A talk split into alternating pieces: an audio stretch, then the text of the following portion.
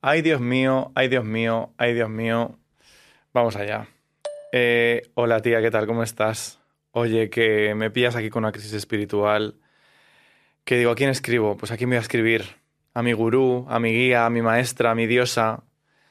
Aunque bueno, también es verdad que estás excomulgada, así que no sé yo si es muy buena opción. Pero bueno, yo te pediría que te vinieras por aquí, que tengamos una conversación, a ver si podemos sacar algo en claro de todo esto. Porque es que, ay Dios mío.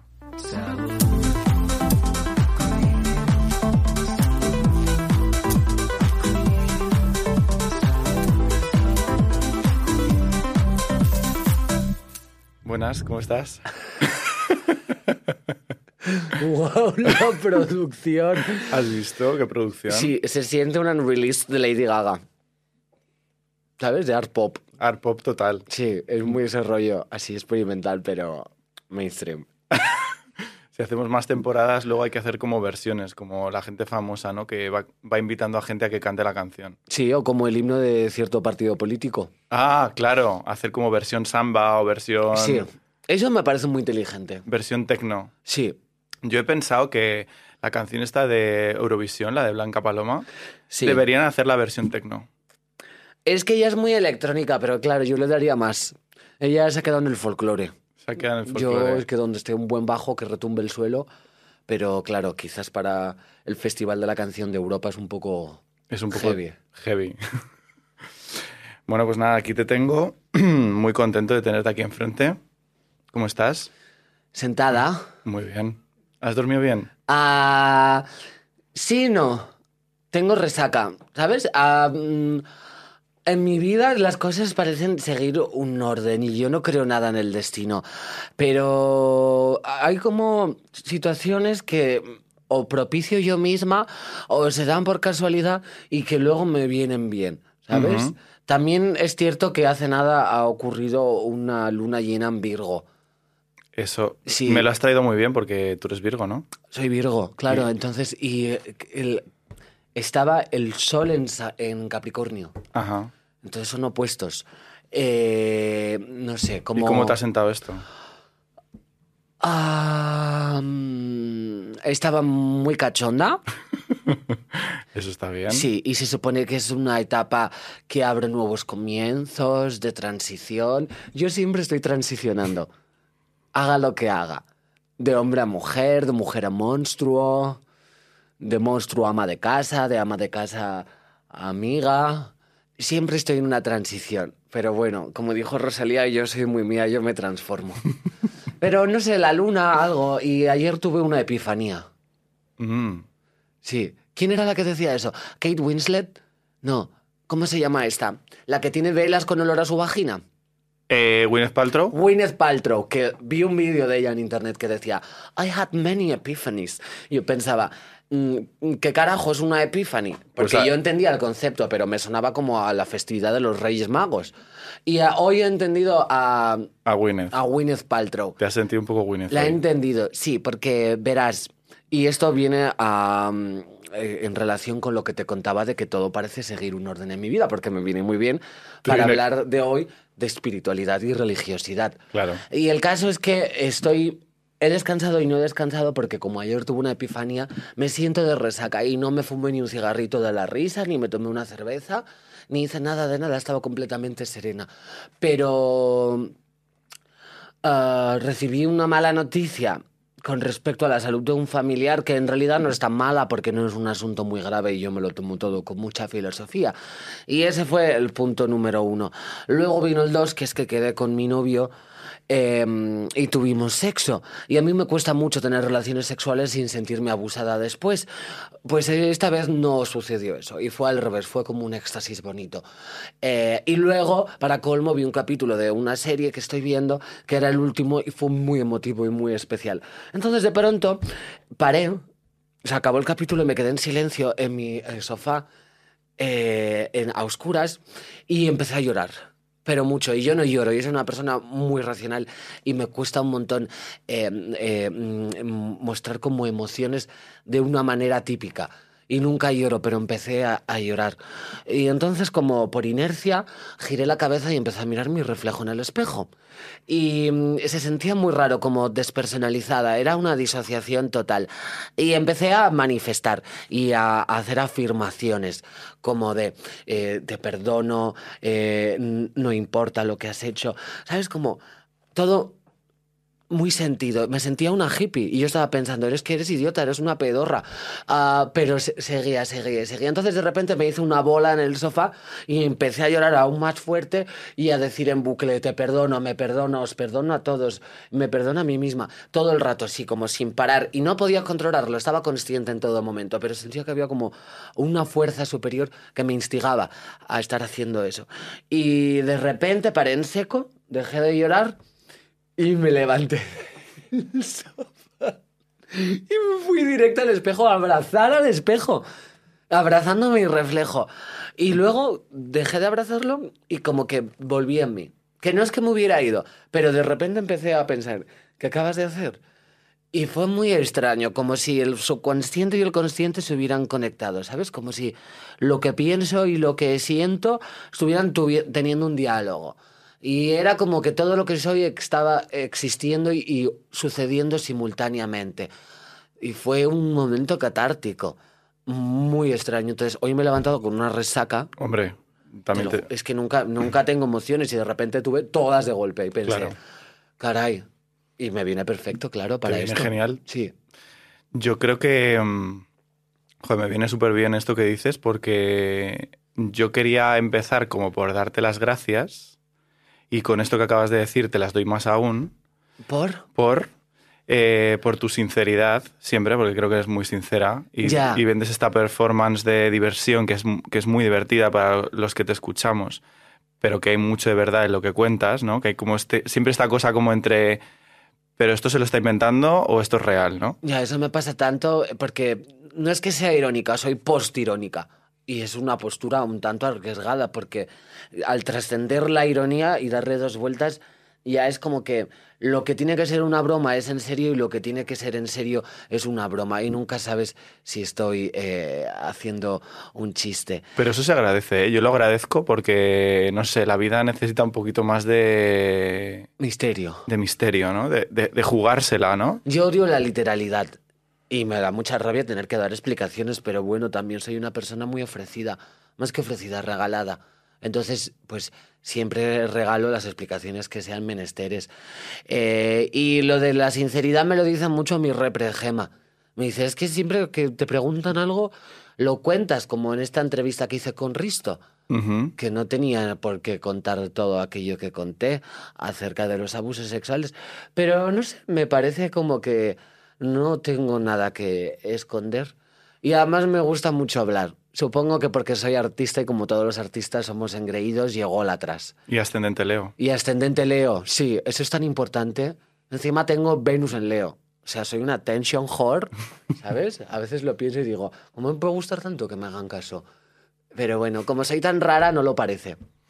Pues eh, precisamente cuando estuviste hablando con en el Chester, con uh -huh. Risto, eh, ese es, ese es mi, ahí va mi agradecimiento. O sea, yo vi el programa y obviamente eh, pues me imaginaba más o menos de lo que ibas a hablar, porque ya te conozco, nos conocemos, pero ese final de sinceridad eh, me impactó fuerte porque me sentí muy identificado en un proceso en el que yo estoy trabajando también en terapia con el tema del, de los abusos.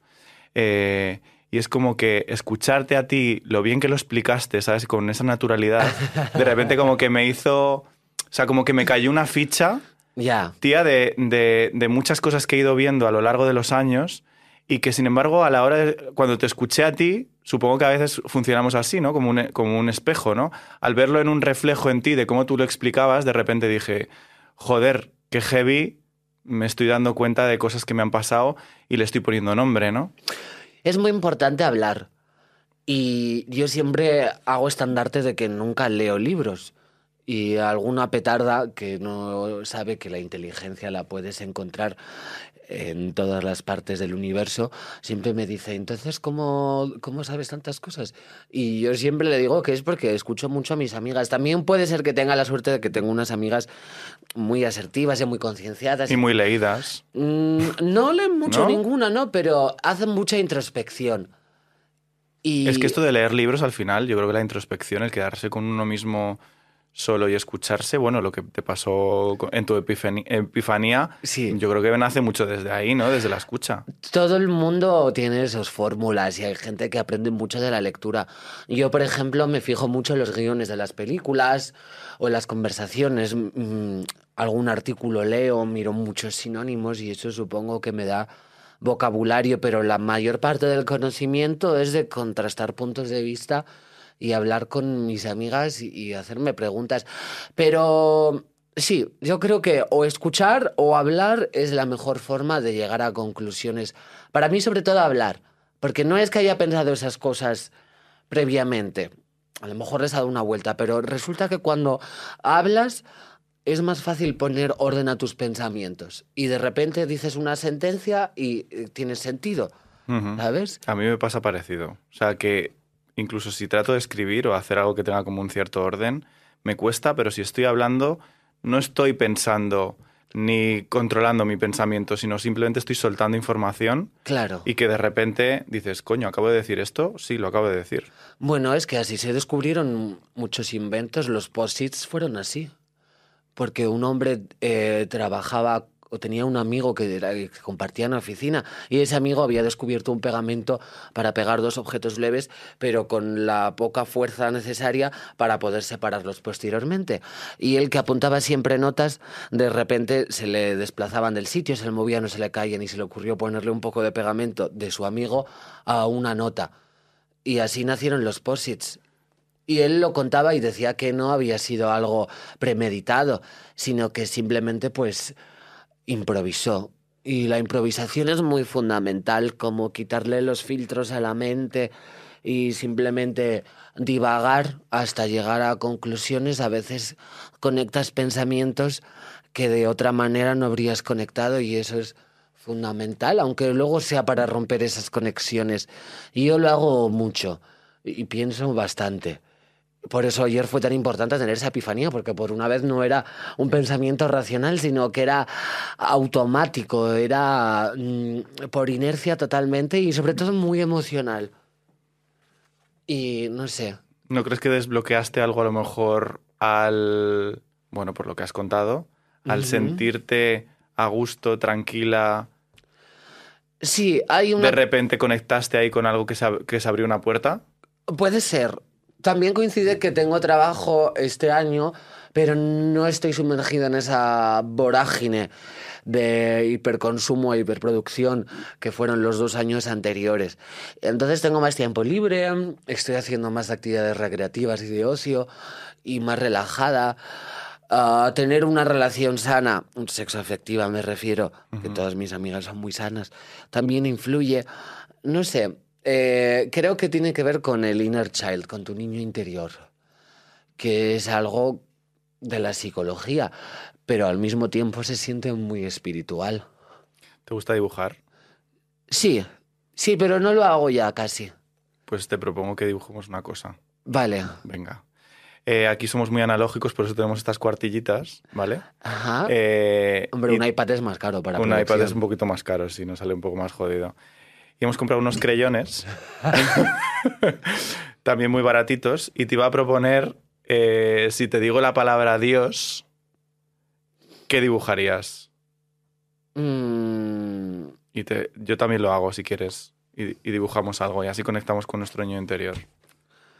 uf, Uf, si me dices Dios, complicado, ¿eh? Es complicado. De hecho, yo no tengo ni idea de qué voy a dibujar. Dios. Mm.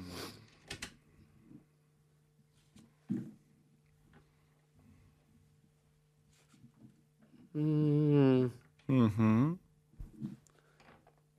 Qué bien. Oye. no sé, he pensado y Sí, he sí. dicho, pues esto es lo primero que se me ha venido a la Ah, cabeza. mira, yo voy a dibujar, ya los tengo claro. Vale. Eh, ¿lo, ¿Puedes enseñarnos qué has dibujado? Sí. Para la gente que, que me ha apretado mucho el crayón porque... No. por, sin- por, por no gastar. Sí, Exacto, Ecologi- ecologismo a tope. sí, muy prudente, soy una chica muy ahorradora. ¿Y qué has dibujado, Samantha? Mm, es una especie de masa heterogénea, mm, sin mucha forma. No sé, es que he pensado, pues, quizás eso es Dios, ¿no? Como algo sin forma y que no podemos eh, concretar, pero que ahí está. También me gusta mucho la inercia del pensamiento y que eso sea lo que hay y lo que tienes que contar sin más explicaciones y quizás sin saber tú el motivo. Pero para mí Dios es eso. Para mí Dios es un círculo. Un círculo. Ay, una pelota de pilates. Una pelota de pilates. Qué mona. ¿Y eso? Pienso un poco como en energía, en plan... En una energía, algo bastante indefinido, porque un círculo... Pero bueno, soy bastante controlador también, por eso un es, círculo hay es como bastante un círculo... definido, te iba a decir, Sí, claro. Sí. Eh, pero yo diría que es como una pelota de energía.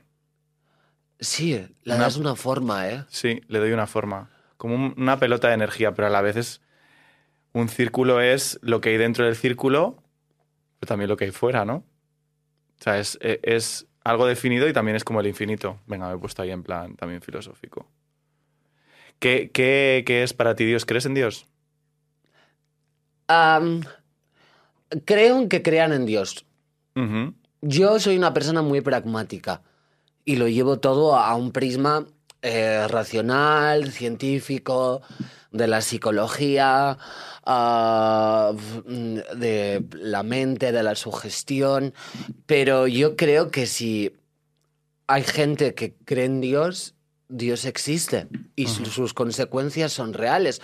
Sea un concepto abstracto en la cabeza de miles de miles de, de personas o sea un ente divino que realmente existe de forma objetiva. Eso me da igual.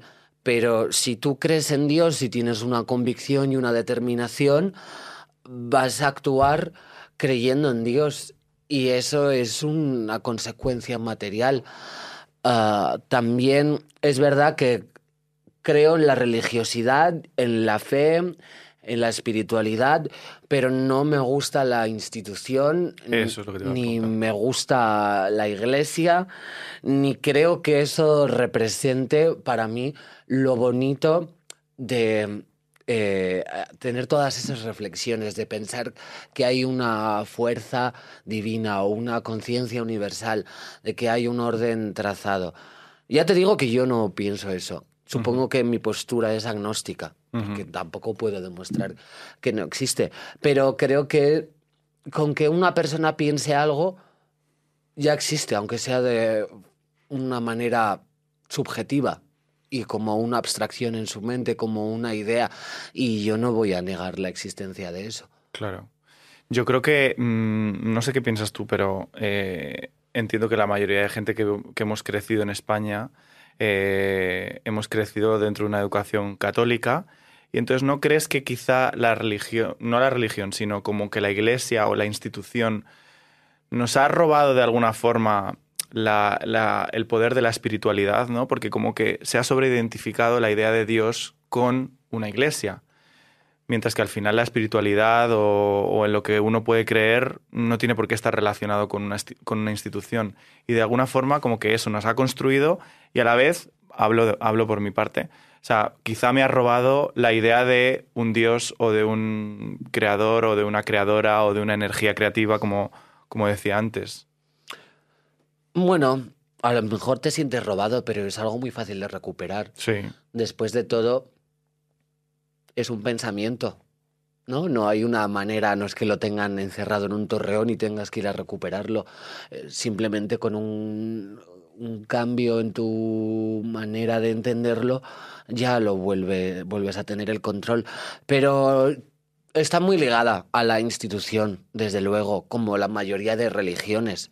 Y es- tienen unos dogmas muy establecidos, existe toda una convención, la gente se ha puesto de acuerdo, la gente que tiene esos credos, la mayoría se han puesto de acuerdo en pues el decálogo, ¿no? Los mandamientos, en a, eh, ajustarse a unos paradigmas de una manera muy intransigente y a mí eso no me parece bien. Supongo que también hablar de religión implica entender que eso es una parte de la religión. Y yo soy consciente de que una institución que te promete la esperanza de una vida mejor después de la muerte es el reflejo de una sociedad que no te está concediendo una vida mejor. Entonces, no puede ser un paliativo. ¿Sabes? No puede ser que eso sea eh, un analgésico. Debería ser una alarma, un síntoma de que algo está sucediendo mal. Pero también luego veo a mi abuela Margarita que pues reza un Padre Nuestro o se va a misa. Y no sé, los ritos monásticos son bastante relajantes y a ella le, le hace bien y no, no interfiere nada en su relación conmigo ni con ningún tipo de minoría, lleva su fe de una manera pues bastante amable y a mí eso me parece bien, pero eh, sí, es contradictorio, es un tema muy complejo y seguramente jamás se llegue a un acuerdo. Nadie va a coincidir en el mismo punto porque, como ya te digo, es algo tan abstracto y tan subjetivo que hay millones de interpretaciones. Pero, en definitiva, la institución siempre abajo. Todas. Todas. La del matrimonio, la heterosexualidad, el Estado, todo abajo. Yo creo que mi relación con el tema de la espiritualidad, fíjate, cambió cuando murió mi abuela. Eh, bueno, yo tengo a mis otros tres abuelos todavía, por suerte. Eh, y mi abuela eh, murió y yo tenía como...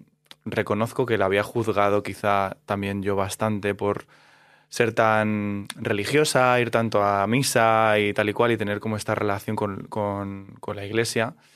Eh, pero sin embargo, eh, por un proceso que no voy a entrar aquí porque es un rollo, eh, sí es verdad que, que, cuando ella murió me reconcilió con esta idea de la espiritualidad, ¿no? Y al final yo creo que ella, pues a lo que pudo acceder con sus herramientas, con su mundo, con su universo, era a la Iglesia Católica, ¿no? Uh -huh. pero que no, no por eso yo tenía por qué juzgarla, sino que era su forma de acceder a la espiritualidad. ¿Cómo ha sido tu relación con, con, con, la iglesia siendo más joven? ¿Cómo te has construido desde ahí? Yo he sido muy blanca. ¿Sabes? Como estas ricas que de repente dicen, oh, estoy harta de mi vida, me voy a la India a tener una epifanía, claro. claro, obviamente. Paltrow. Es que me siento muy... Muy representada. Sí, como muy conectada con Gwyneth Paltrow. A mí me gusta, Quizás tía, ¿eh? formamos parte de una conciencia gemela. Quizás bueno. debería hacer yo velas con olor a mi vagina. Y tendría mucho éxito porque muchos fans míos son fetichistas. Hombre, hay que capitalizar. capitalizar. Ex exacto. Bueno, en cualquier caso, mi relación con la iglesia uh, fue um, un poco porque no me quedaba más remedio. ¿Sabes? Yo me apunté a religión en primaria mientras todas mis amigas hacían una clase que se llamaba estudio, donde hacían manualidades y otras actividades lúdico-pedagógicas. Uh, pero yo no, yo quería sacar sobresalientes y a mí eso no me resultaba estimulante porque era una de estas técnicas de educación como muy de libre albedrío y yo en aquel momento eh, confiaba mucho en el sistema académico ya estabas que era... muy virgo ahí estabas, ¿no? Era mi manera de validarme, ¿no? Y para algo que se me daba bien, pues no me apetecía que viniera una hippie y me dijera, mm, en esta clase no puntuamos, todo vale, pues no vale todo. Porque entonces a ver cómo voy a demostrarle yo a mis compañeros ofensivos que soy mejor que ellos. Bueno, un pensamiento que no comparto a día de hoy, pero que en aquel momento era mi salvavidas. Entonces me apunté a religión. Porque, pues mira, estaba la Biblia, había unos conocimientos estancos y podía demostrar que, que era merecedora del respeto y de ese sobresaliente. Y sacaba muy buenas notas y me lo tomaba muy en serio. De hecho, era la única que se tomaba en serio religión, porque resulta que la gente se apuntaba a religión para no estudiar y no hacer nada, porque tampoco te requerían demasiado. Pero a mí me gustaba mucho los salmos y el Deuteronomio y leer el Apocalipsis y nos ponían la pasión de Cristo y me gustaba mucho. Era Mel Gibson, ¿no? Sí. Pues body, me gustaba mucho ver a Mel Gibson. horror a tope. Claro, sudado en esa cruz, ¿no? Jerusalén, Nazareno. Eso me, me apasionaba. Entonces pensé, a lo mejor es que creo en Dios. Y mm, hacía dibujos de Jesucristo en la cruz con la corona de espinos y se los regalaba a mi profesora. Y cuando acabé religión, eh, a final de curso me puse muy triste. Y entonces ella me decía que eh, se iba a hacer monja y que escuchara, que me metiera en la página web del convento y que, y que in- investigara. Y cuando mi madre se iba a pasear al perro, yo me metía en la página web del convento y ponía los cánticos de las monjas y me aprendía las canciones. Y escuchaba las llaves que volvía a entrar con el perro y paraba rápido el ordenador, porque me daba vergüenza. Y fui muy religiosa, pero de una manera muy mala. Eh, leí en la Biblia que ah, existió un hombre llamado Onanos, y de ahí viene la palabra onanismo, que es sinónimo de masturbación. Y en realidad él no se masturbó, sino que penetró al suelo y tuvo sexo con la tierra, digamos, o consigo mismo, según la interpretación. Y eso era pecado, porque no puedes tener relaciones sexuales si no es para perpetrar la obra de Dios, que es uno y trina. Eh, entonces, claro, yo pensaba, soy onanista que hay que ser algo en la vida, ¿no? Y es muy fácil ser adicto a la masturbación, mira a Charlie Sheen. Pero el caso es que yo me sentía muy culpable de tener impulsos sexuales. Y siempre que me masturbaba se lo contaba a mi madre llorando. Si me enteraba de que algún amigo se masturbaba, lo contaba en clase, avergonzándoles. Eh, como tenía unas dinámicas muy de castigo. Sí, sí, Y bastante. de autoflagelarme a mí misma. Y ya de repente, pues, eh, después de, yo qué sé, la quinta masturbación, pues ya dejé de contárselo a mi madre y empecé a entregarme, pues, a los placeres de la carne, a la libido, al fornicio, conmigo misma, por supuesto, a la concupiscencia en general. ¿Y cómo, que- ¿Y cómo crees que eso te afectó a la hora de, de luego construir tu sexualidad para con otras personas? Me claro. hizo mucho daño, no, no... Además desarrollé un trastorno obsesivo compulsivo, si me tocaba o me rozaba la entrepierna de cualquiera de las maneras, me enjabonaba las manos eh, una y otra vez, a veces se acababa el jabón. Mis padres se gastaron un dineral en jabón porque en tres días había fulminado los geles de baño. Y eh, me, dejaba eh, el agua que se secara, no me secaba, porque era, para mí estar mojada y enjabonada todo el rato era como evitar, no sé, la, La- la suciedad. suciedad. Sí, eh, ser una persona impía. Entonces se me empezó a pelar toda la piel y me hacía heridas con sangre muy profundas. Y si no tenía jabón, me chupaba las manos y chupaba los mandos a distancia si me habían rozado la entrepierna. Fue una época bastante eh, heavy. Luego ya salí del armario y, como digo siempre, cambié a Jesucristo por Madonna y luego cambié a Madonna por el budismo. Porque te he dicho que soy Gwyneth Paltrow y Claro. como todas las blancas, pues buscamos darle sentido a nuestra vida a través de religiones y culturas con las que nunca hemos tenido contacto. Eh, entonces empecé a informarme mucho del budismo, de los chakras, un concepto de budismo muy abstracto, ¿vale? Porque es verdad que eh, no hay una sola forma de budismo, pero bueno, es como la efigie, ¿no? De lo que era Buda o el... eh, Nirvana, ¿sabes? La iluminación, todas esas cosas. Luego me pasé al hinduismo y me aprendía canciones en hindú, que a día de hoy no tengo ni pajolera idea de qué significan, por supuesto, pero me gustaba. Y me gustaba ver a Ganesha y, y a Shiva, supongo. Y- a Kali. Y yo la, Y el dandy. a Cali y el Andy. Sí, pensaba eso todo el rato. Claro, porque era la época del reggaetón. Eh, y luego me pasé a la Wicca. Y esta fue tal vez la que más me duró. Y Ujú. hacía rituales con mi propio semen y con mi propia sangre. En la luna llena, quemaba hierbas. ¿Esto es verdad o esto ya es.? No, te lo juro. Nos lo vamos a creer y ya está. Para Es que no, o sea, no, no- no- Deseo creérmelo No con soy todas tan mis inteligente. la- también la gente me, me sobreestima. O sea, yo no puedo inventarme esto. Y el budismo, el hinduismo, estuve como meses solo, simplemente. Pero en el instituto hacía rituales wiccanos. Escribía como un deseo en un papel y en la luna llena, pues lo quemaba en una vela con unos colores que simbolizaban algo. eh, me clavaba una aguja en el dedo gordo y derramaba una gota de sangre en el papel antes de quemarlo. Y mientras, pues hacía un mantra con los ojos en blanco y completamente a oscuras, ponía cuencos tibetanos, ah, no sé, me compraba colonias esotéricas, le rezaba la Pombayira, que es una deidad cubana eh, que controla el sexo, y hacía amarres También hacías amarres. a los guiris de Magaluf. Esto es muy fuerte, sí, porque me obsesionaba por un guiri que veía. Decía, le voy a hacer un amarre. Yo era un maricón. Y claro, eh, además muy pequeña. O sea, era menor de edad. ¿Cómo se iba a fijar? Bueno, a ver, Bueno, ya, Sí. ya hemos visto el resto Mejide que puede pasar. Sí. Pero mm, lógicamente pasaba de mi puto culo a lo mejor ese hombre. Pues yo le hacía un amarre. un amarre. Decías, ¿cómo puedo controlar yo este tema? Pues Exacto, un amarre. un amarre. Y así me, me- me tiraba, te lo juro, estaba loca. Y mi madre mientras pues veía Águila Roja. Y yo en, el- en mi cuarto con cuencos tibetanos. Y me decía siempre, huele a quemado. Claro, porque estaba con un plato y una daga ritualística haciendo una hoguera en mi habitación. Y yo le decía, es el incienso que me he pasado con el mechero. Jóvenes y brujas, ¿no? Un poco. Veía jóvenes y brujas Hombre, claro. en bucle todo el rato, me metía en portales web para informarme de la Wicca, el, eh, rituales satánicos, nunca los hacía, pero, ¿sabes? Me metí mucho en la religión wicana, en el paganismo y en el esoterismo, eh, la santería cubana, todo eso era como mi cosa. Ajá. Y luego ya supongo que lo dejé. Luego lo dejaste. Sí. Yo creo que hay un tema con todo eso. Me leí un libro que se llama Brujería y Contracultura Gay. Me leo pocos libros yo también, ¿eh? Pero algunos me leo de vez en cuando. Y, y justo precisamente hablaba de eso, ¿no? De cómo nos han vendido a todos los niveles la historia de que el mundo es como es porque es así, ¿no? El patriarcado, toda esta historia, el patriarcado meets capitalismo, meets religión católica.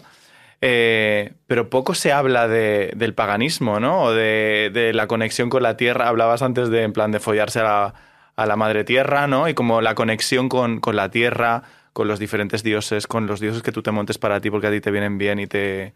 Sí, lo que me gustaba de la Wicca era eso, que todas las deidades, pues, a ver, se representaban de una manera antropomórfica, algunas con Ujú. forma de animal, eh, una quimera híbrida de los dos, pero representaban pues la tierra, ah, el mar, los ríos, el viento, ah, la concepción, el amor, o sea, eran como cosas muy bonitas que yo no percibía como agresivas cosa que sí me sucedía con la religión católica, ¿no? Pero también porque, bueno, pues se mezcló todo. Un adolescente a punto de explotarle la bomba de hormonas, con un sentimiento de culpa, un trastorno obsesivo compulsivo, ah, de repente pues el sexo era pecado. Entonces fue mm, una mala coincidencia de tiempo y lugar. Pero con la Wicca y el paganismo no me pasaba. Y suena interesante eso de contracultura gay y brujería. Claro, porque Porque- al final es como esta idea de que la religión se ha aliado con un concepto de familia, ¿no?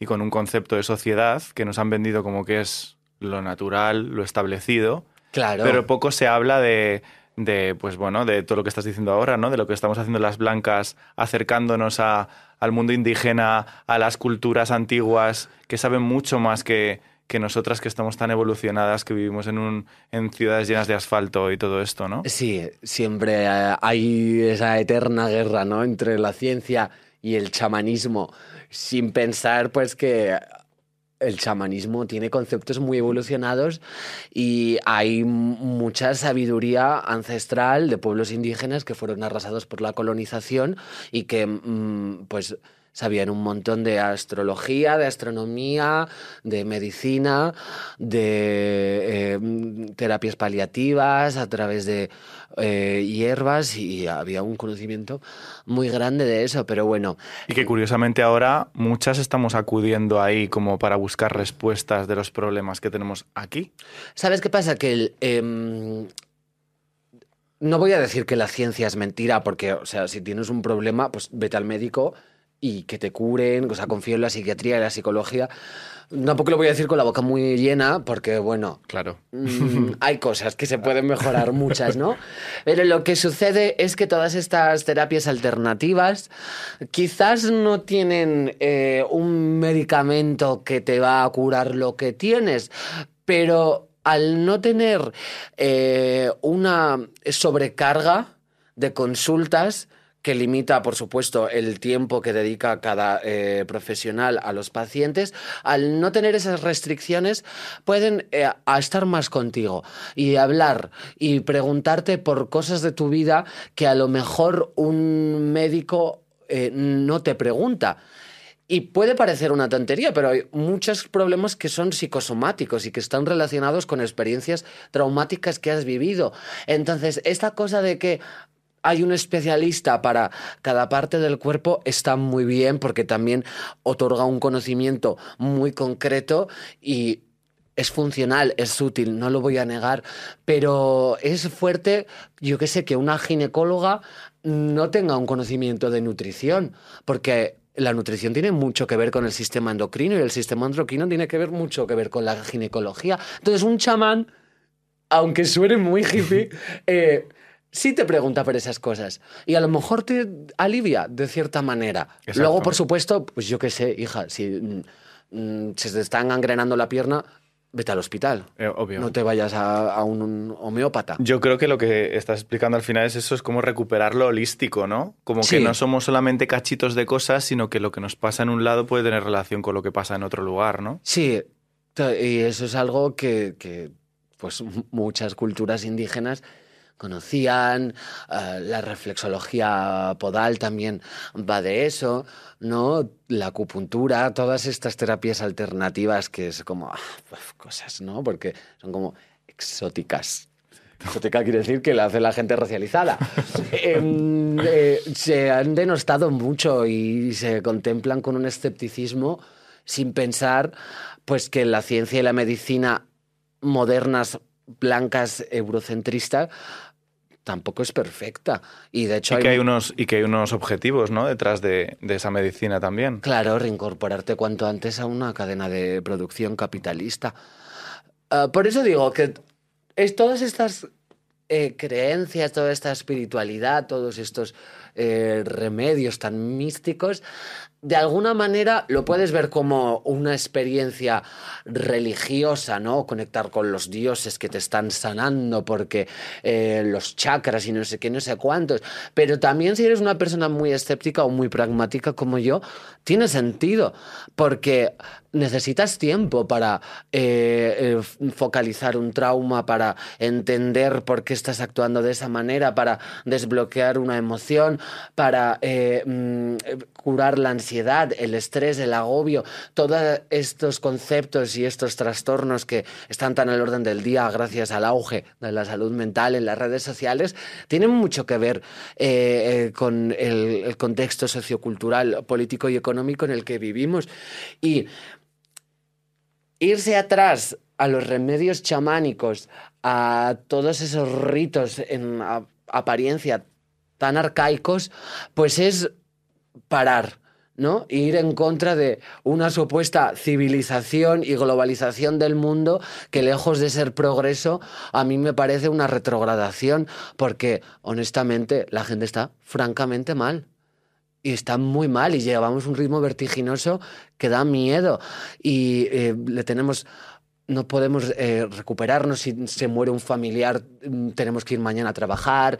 Ah, o sea, no hay un, un- tiempo, no tenemos un margen, no hay un espacio para el pensamiento. Todo es una sobrecarga de estímulos, de consumo, de producción, de malas noticias. Falta como un respeto a- al cuerpo, a la naturaleza, a los tiempos de, que necesitamos, ¿no? Para, para colocar las cosas en su sitio. O para escucharnos, en plan, incluso para darnos cuenta de qué es lo que nos está pasando. Para eso necesitas tiempo. Sí, y lo puedes ver como una cosa de hippies espirituales o lo puedes ver como lo que es, y es que la introspección necesita de un estado que no sea de enajenación, de estar tranquila, de respirar.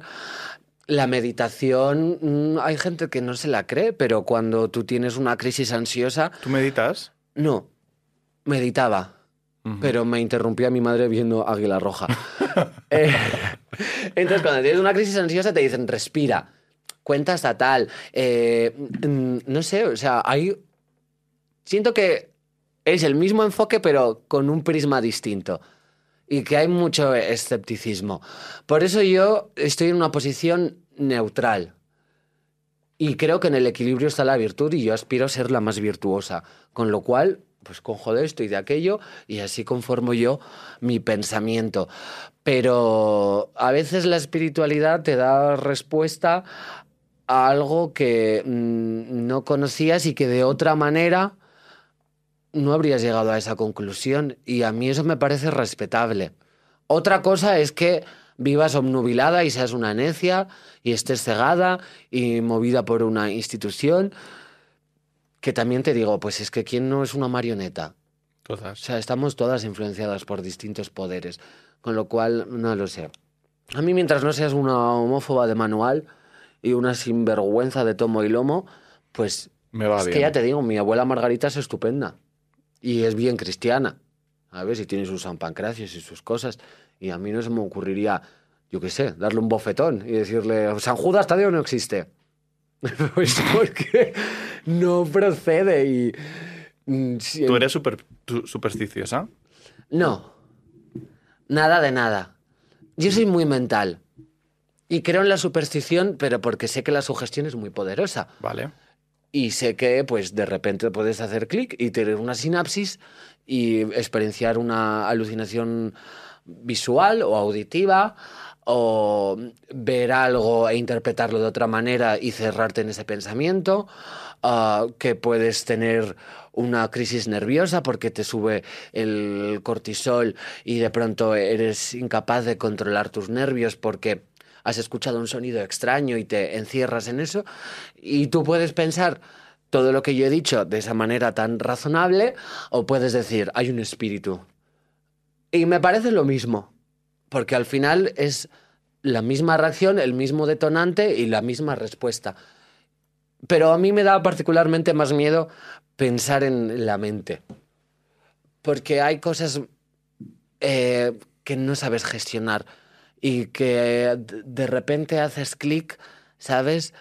No sé, he tomado algún psicodélico y no me lo he tomado como una cosa espiritual, Terapéutica. sino como una Para experiencia heavy de eh, que no recomiendo a la gente que lo haga porque eh, te puede dar un brote psicótico, o sea, es algo peligroso. Pero bueno, pues cosas que hace una, de repente un Halloween loco en una casa ocupa.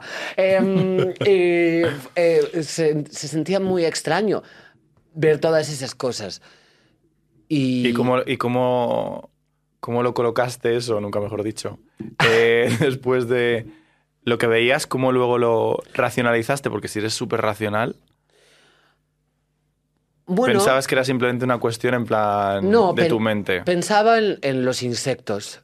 Ajá. que tienen un ojo que es capaz de eh, captar la luz ultravioleta. Y eso implica que, por ejemplo, ven las flores de una manera muy distinta, porque las flores absorben la luz ultravioleta y la irradian, igual que todos los cuerpos, así funciona la luz y el color. Y entonces pensaba en eso y decía, claro, pues es que eh, si ellas pueden ver esas cosas, ¿quién me dice a mí que eh, de repente no se me puede alterar. Yo que es que no sé cómo funcionan los globos oculares, pero supongo que tendrá algo que ver también con la interpretación que hacen las neuronas en el cerebro.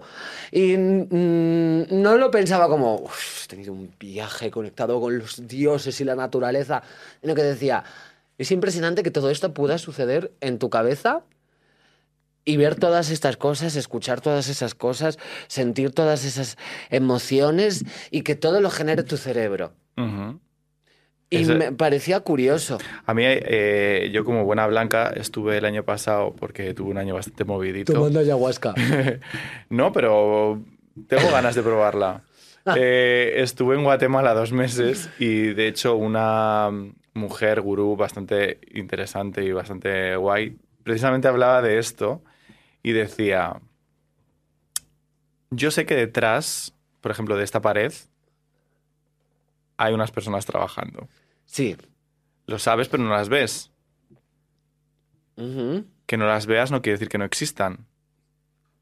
Pues esto es un poco lo mismo, ¿no? O sea, que no veas algo no quiere decir que no exista. No, Las cosas existen si eres capaz de pensarlas. esa es tu opinión, ¿no? Como Sí. eso es lo que piensas tú. Y ya te he dicho, yo puedo eh, sentir miedo y materializarlo como la efigie de un espíritu o de un demonio o de un alienígena o de un ente sobrenatural. O puedo simplemente pensar pues que me da miedo eh, tener una alucinación y estar sola en casa y que me dé un brote psicótico por tener una tendencia esquizoide, por ejemplo, y no saber controlar eso. Y Entonces tú crees mucho en el poder de la mente como y en la manifestación. sí, sí, porque yo lo he vivido así. Y otra gente pues creerá mucho en una conciencia universal y hay gente que no creerá en nada y eso en esencia es una creencia también. Y eh, no sé, creo que eh, estás viendo un todo y es distinto dependiendo de la perspectiva y del prisma desde el que lo contemples. Pero para mí, en esencia, todo es un ser. Y tú ya eso lo analizas de maneras distintas. Claro que también eh, tengo un pensamiento pues materialista y racional, pero no sé, me dejo llevar y conecto con la espiritualidad a veces. No sé, soy una tía muy rara. Es decir, tú has tenido una, has tenido una epifanía ayer, ¿no? Sí. Y eso es, eso es como Eso es lo más, o sea, voy a contarlo todo, Todo el el rato. Ahora es mi personalidad, de hecho. Voy a basar toda mi vida en torno a haber tenido una epifanía. Pero tú cómo conectas con tu espiritualidad, ¿qué cosas haces? Mm, Ahora, al día de hoy, o sea, fregar. muy meditativo. Es que es meditativo, ¿verdad? Súper meditativo. O ir a raves. Vale. Por la música electrónica, ¿eh? No por los estupefacientes. Es muy meditativo también. Sí. Es como concentrarte en algo que hackea tu mente, ¿no? En el fondo. La meditación en general siempre es algo eh, eh, de persistente y con una periodicidad, ¿no? Una respiración. Y ser consciente de que respiras, o un cuenco tibetano, ¿no? Que es un sonido en el que te encierras y al concentrarte mucho en eso, de repente elevas tu conciencia. Para mí el tecno y la música electrónica es lo mismo, son unos graves que además tiene mucho que ver para mí con todos esos eh, rituales de otras culturas en los que la percusión tenía mucha importancia, que eran todo tambores, ¿no? Y esa enajenación, ese éxtasis, ese compás marcado eh, por unos timbales, por ejemplo, pues para mí los graves de la electrónica son lo mismo. Pa, pa, pa. ¿Sabes? Con un, un BPM concreto. Y si tú te concentras en eso y de repente un silencio y luego sube todo, es una experiencia catártica. Y yo me siento muy conectada con Dios cuando voy a una rave o cuando friego, porque no pienso en nada. Simplemente hago círculos con un estropajo en un plato. ¿Y, Y te vienen cosas cuando estás...? eh, porque mm, a mí me gusta mucho eh, Puto Chino. Eh, y de hecho justo él hablaba de esto también en una conversación que tuve. eh, que decía que le venían mucho letras de canciones mientras fregaba. Sí, yo escribo mucho también en esos momentos. A ver, a veces pues no te lo voy a negar, no me concentro y pienso, jolín, porque he comido mantequilla de cacahuete y la he dejado en esta taza un día entero, porque ahora tengo que rascar el doble, ¿no? Eh, pero en general para mí eh, conectar con eso es no pensar, porque pienso todo el rato Claro. mucho. Y envidio a la gente que es capaz de dejar la mente en blanco dando un paseo, por ejemplo. Yo no puedo. Y voy pensando, ¿y este edificio cuántos años hace que se ha construido? ¿Y quién vive dentro? ¿Y cómo habrá decorado su casa? ¿Será una de esas viviendas hechas en el 2010 que tienen unas flores estampadas sobre una pared lila? Y ese es tu proceso mental todo el rato, pim, pim, pim, Todo pim, el pim, rato. pim, pim, y si quedo con alguien, digo, venga, ¿dónde vamos? ¿Por qué camino vamos a ir? ¿Cómo se llama esta calle? Si me quedo en silencio, ¿de qué voy a hablar? Eh, ¿Qué temas de conversación le puedo sacar? ¿Será incómodo si ninguno de los dos habla? ¿En qué estará pensando? Entonces voy así todo el rato. Y entonces el silencio, ¿qué tal lo llevas? Eh, no estoy en silencio nunca realmente. Siempre pienso algo, todo el rato sea que si ahora nos quedamos en silencio aquí un segundo, van a venirte millones de movidas a la cabeza. Sí. Vale, nos quedamos un segundo, un segundo en silencio y me, y me cuentas qué te viene.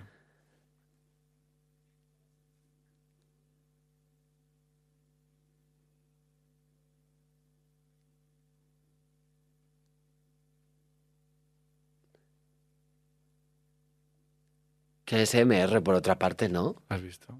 Claro. No me agobia, ¿eh? Tener muchos pensamientos. ¿Qué pensabas ahora, por ejemplo?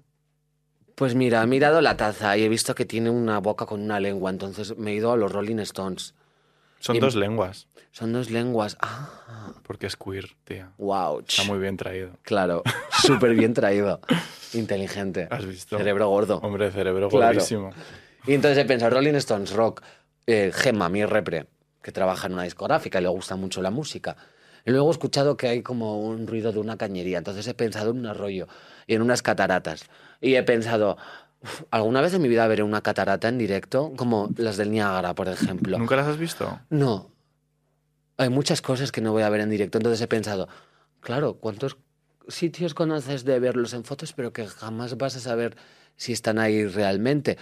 Si te pones escéptica, porque nunca vas a ir, o sí, quizás. Entonces, pues he pensado todo eso. Y luego ya he hablado porque me daba vergüenza. Sí, yo te estaba viendo ahí como que, que estabas... Odio que- quedarme en silencio. Por eso te lo he propuesto. Con alguien. Si estoy yo sí, sola, no, claro.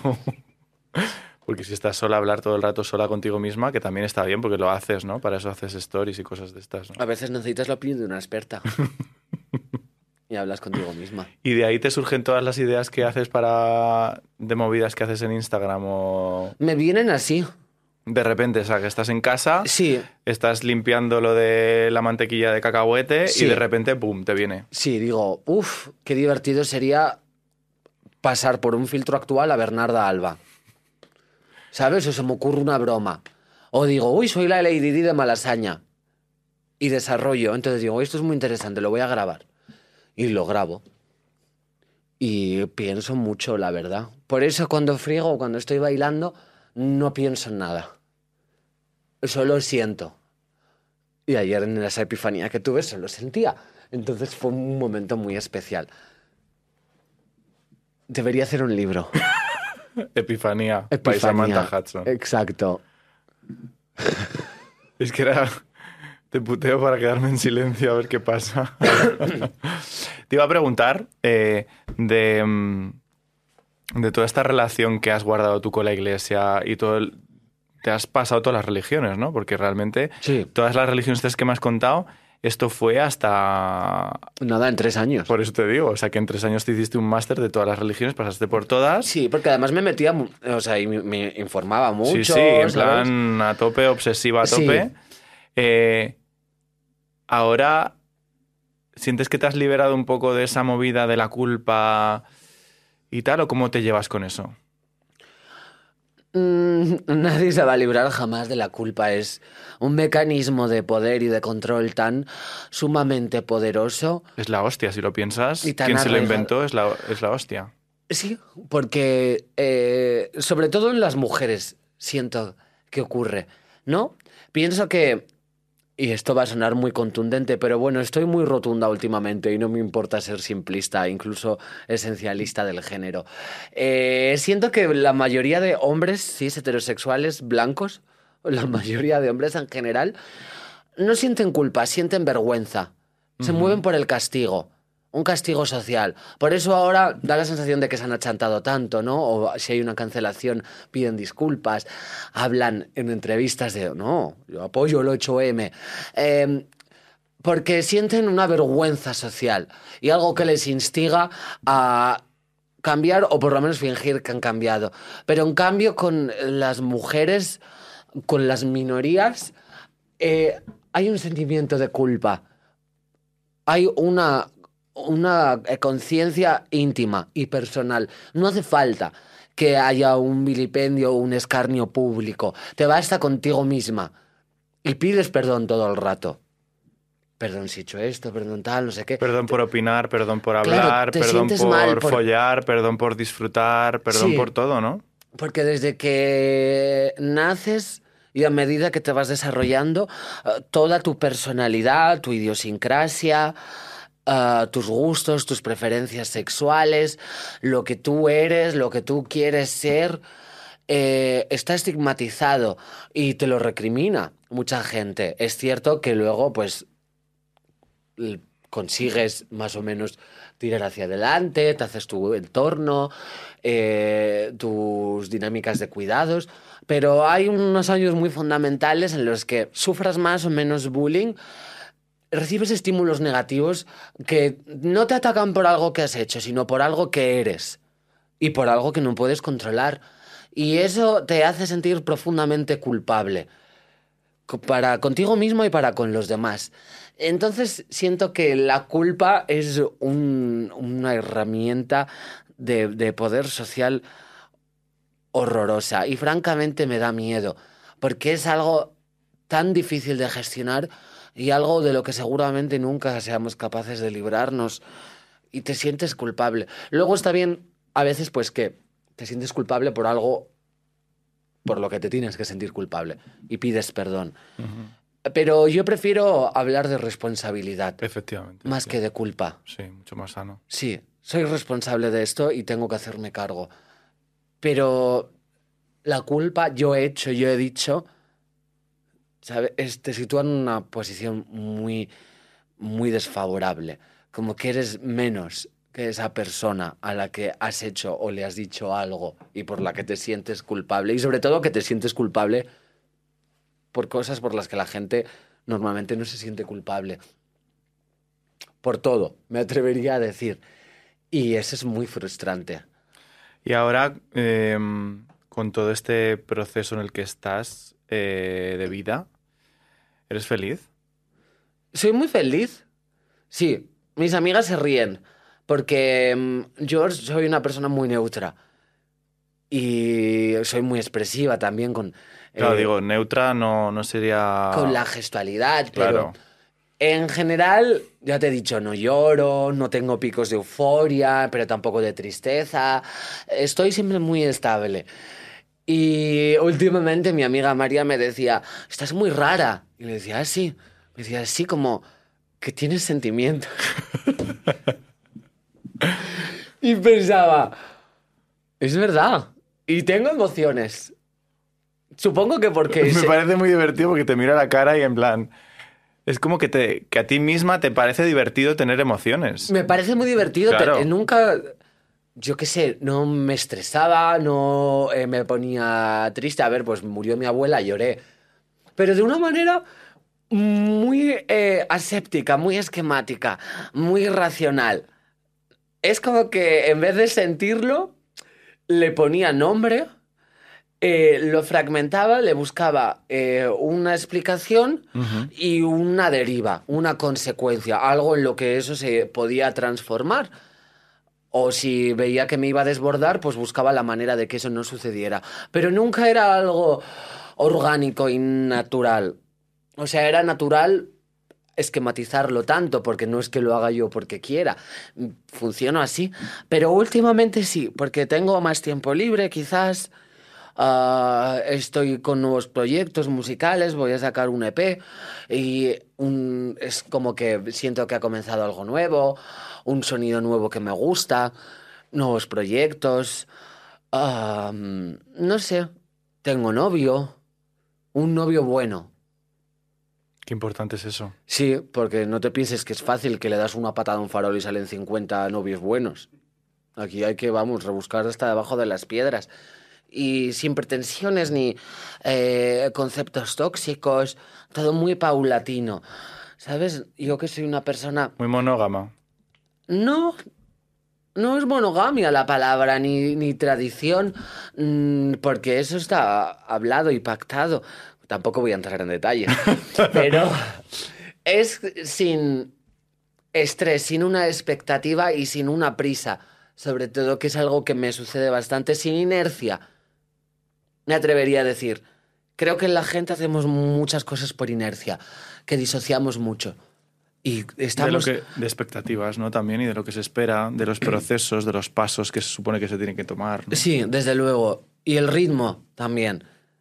Y estamos en una rueda, en un huracán, sumergidas en todos esos pensamientos, todos esos estímulos, en un concepto de ocio. Y ahora que tenemos tiempo, vamos a divertirnos. Y ahora que no tenemos tiempo, vamos a hacer lo nuestro. Y el futuro, y la vivienda, y nuestras relaciones. Es como todo tan abrumador que eh, de repente dices, mm, estoy contenta con estas amistades, estoy contenta con esta pareja, estoy contenta con este trabajo, estoy contenta con este camino que he tomado.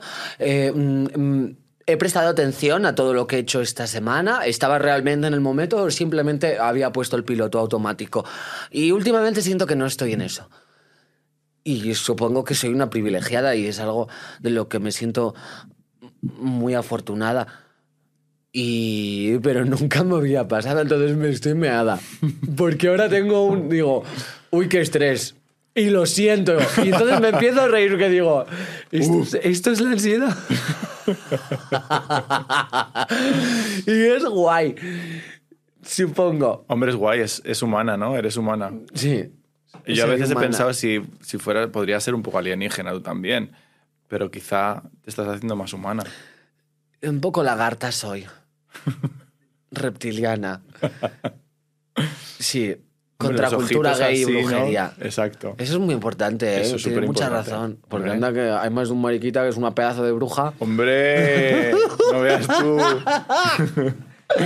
No veas tú. Un beso a los gays. Un besito. Incluso los malos me gustan. Y Hay son que- todos míos. Y son todos tuyos. Sí. sí, sí. Ahí sí defiendo la propiedad privada.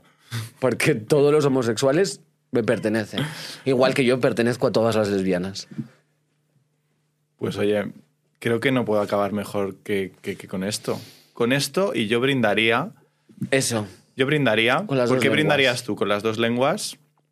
Por Yo las cataratas del Niágara. Muy bien, brindemos por las cataratas del Que además Niágara. tienen un nombre precioso. Oye, Como de algo que una blanca le pondría a su hija. Rollo Covadonga, Kenia, Niágara. Pues por mi hija Niágara. por tu hija Niágara, un besito.